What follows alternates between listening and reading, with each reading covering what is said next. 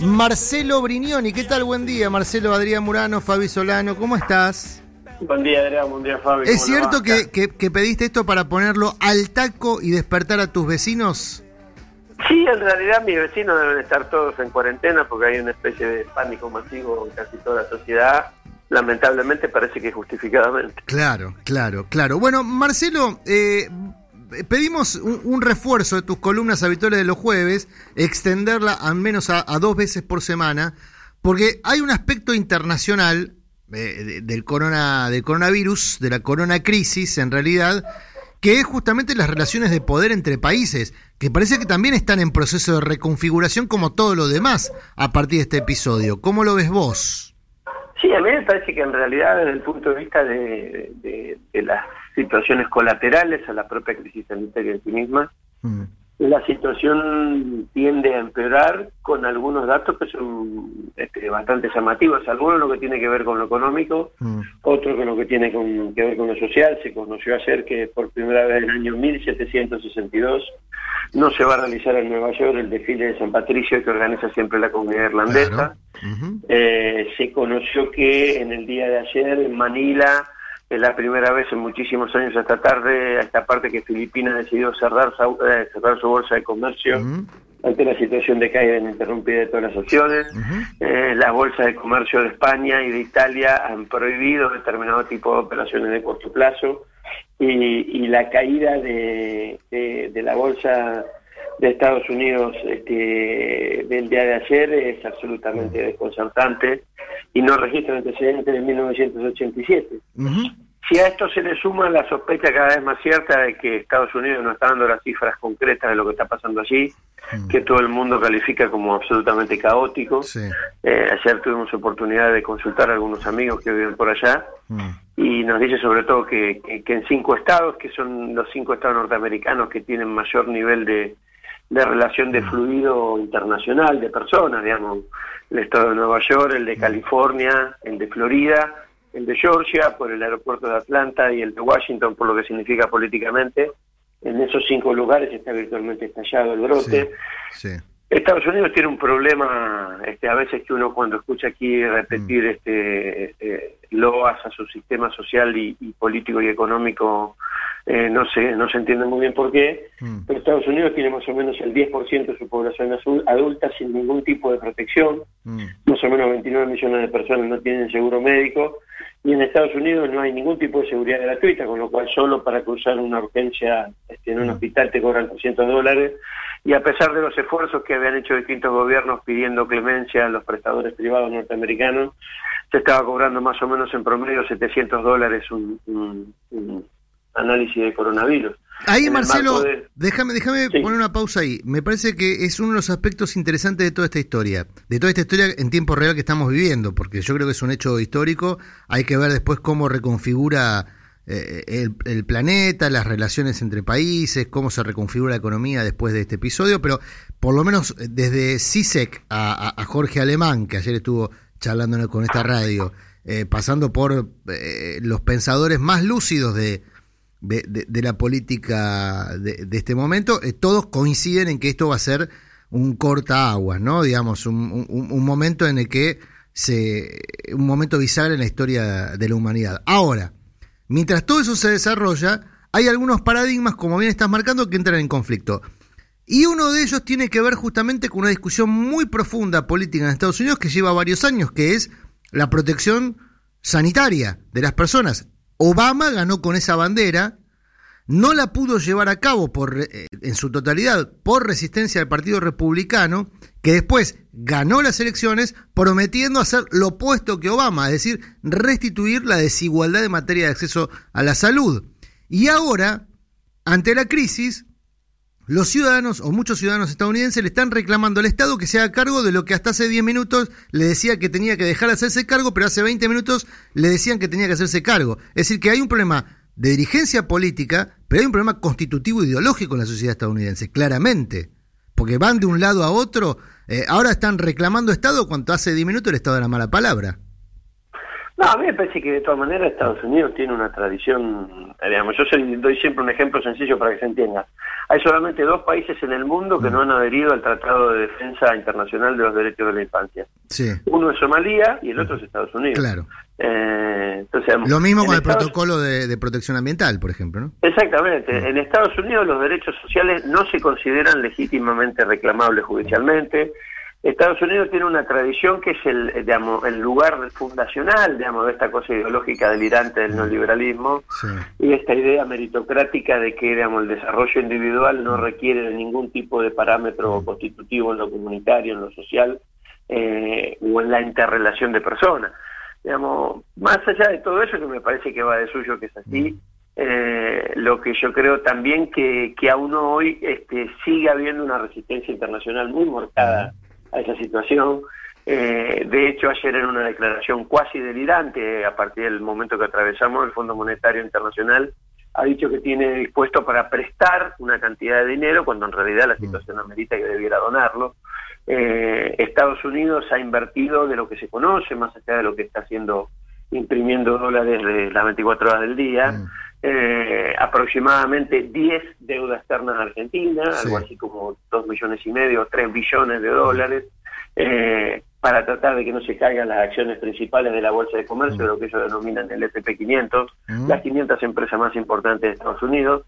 Y, y, si vos comparas esa inversión con la inversión en salud eh, que está haciendo Estados Unidos ante una pandemia que no registra antecedentes cercanos, eh, claramente está, está absolutamente claro que esta organización global implica que la propiedad y el dinero son más importantes que la vida. Sí. y en realidad no se sabe no mm. saben muy bien cómo hacer para que eso no se note tanto. A mí me resulta un poco voluntarista con, el respeto que me generan tipos como Siseco alemán eh, y otros tantos. Digo menciono esos que son muy conocidos en Argentina y para nuestro público.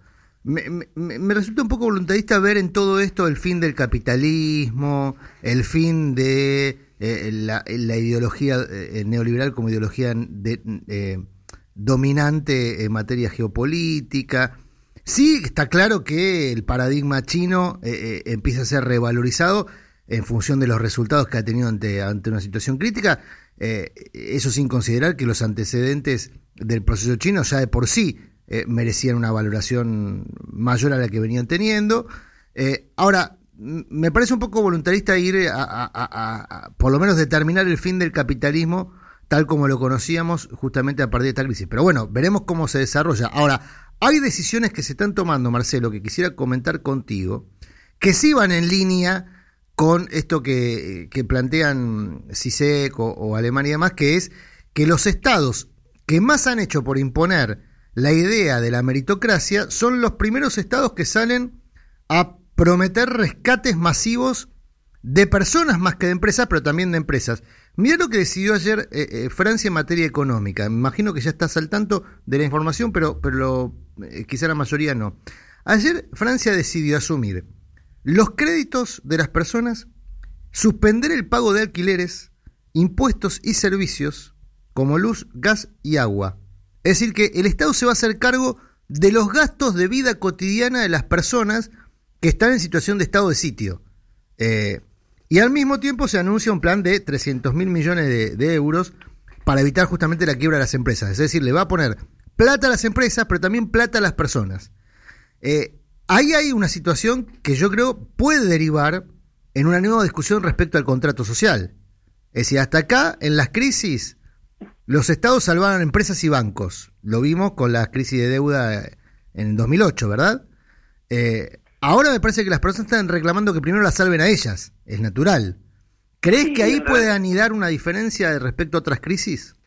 Sí, en realidad yo comparto la mirada tuya. De hecho, inclusive a mí, mm. en este marco, creo que hay pensadores que, tienen bastante más cosas para decir. Yo siempre recomiendo mucho a Mark Fisher, que es un inglés que escribió un libro que preanuncia todo esto que está pasando, que se llama Realismo. Capitalista o un norteamericano como Frederick Jameson, mm. que, ha dicho extraordinariamente que en este formato en el que se había desarrollado el mundo era más fácil imaginar el fin del mundo que el fin del capitalismo. Esta mm. idea de que el capitalismo ha llegado a su fin inexorablemente es una idea que yo escucho desde que tengo 12 años, mm. eh, con lo cual me parece que, que, requiere otro tipo de situaciones.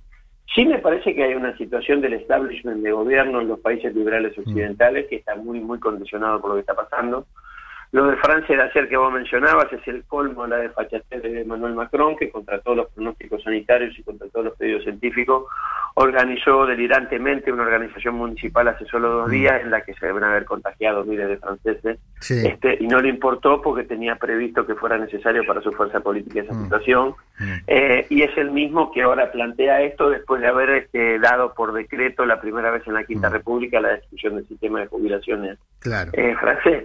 Me parece que hay muchas cosas que tienen que ver con situaciones de supervivencia de dirigentes mm. políticos y de formatos políticos neoliberales a la baja, que intentan generar algún mecanismo de entusiasmo, como esto que charlábamos recién, de la decisión del Fondo Monetario de poner en consideración un préstamo de un mm. billón de dólares cuando la situación es absolutamente este, desesperante en, muchísimos lugares. Ahora, Marcelo, perdón, sí, perdón, eh, eh, porque estamos, eh, es cierto, y, y acá me aclaran que lo que planteó ayer Alemán, y es verdad, eh, eh, en críticas y SEC es que la salida también puede ser por derecha, que no está definido que la salida eh, sea por el fin del neoliberalismo. Yo no, no, comparto mucho el concepto de izquierda y derecha a esta altura de, los tiempos, pero bueno, es una opinión personal. Sí, sí, sí, sí.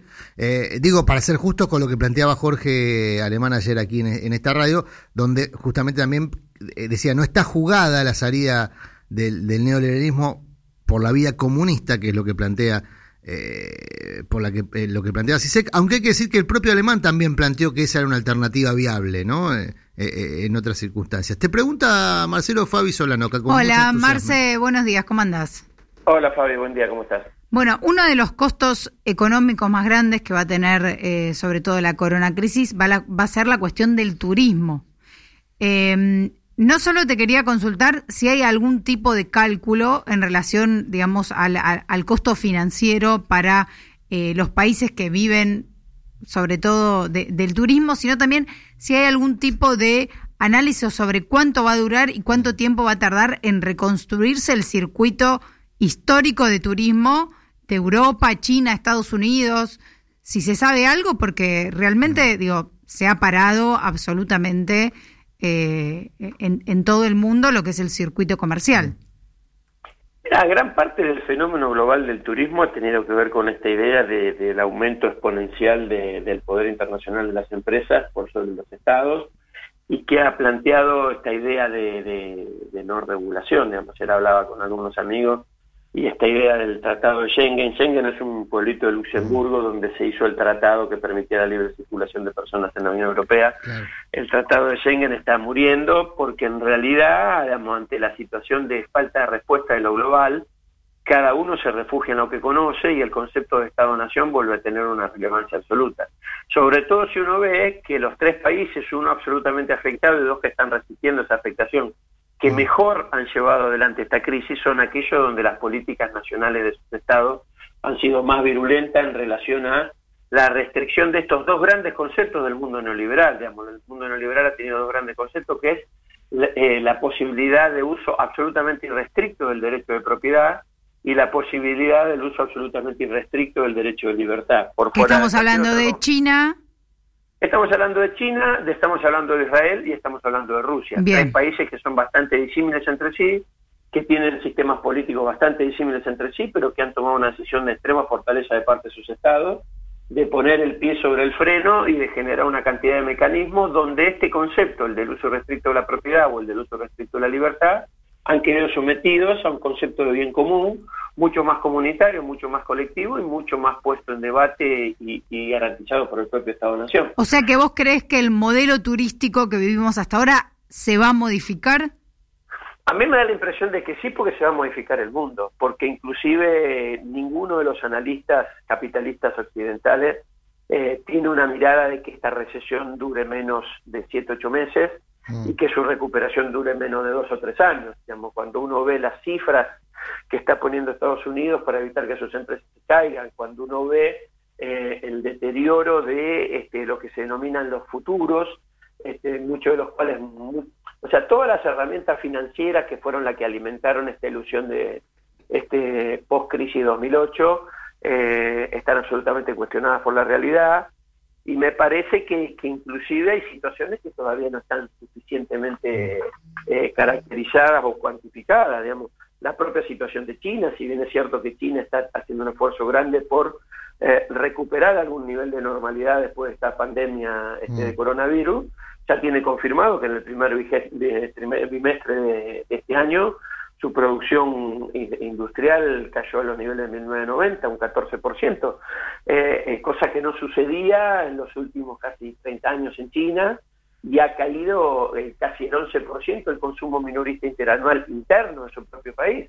Son cifras de una magnitud que no, no, no, prevén una recuperación rápida. Bien. Y me parece que, que, más allá de lo político, claramente estamos en vísperas de una recesión económica de una magnitud y una duración eh, muy difícil de calcular. Bien.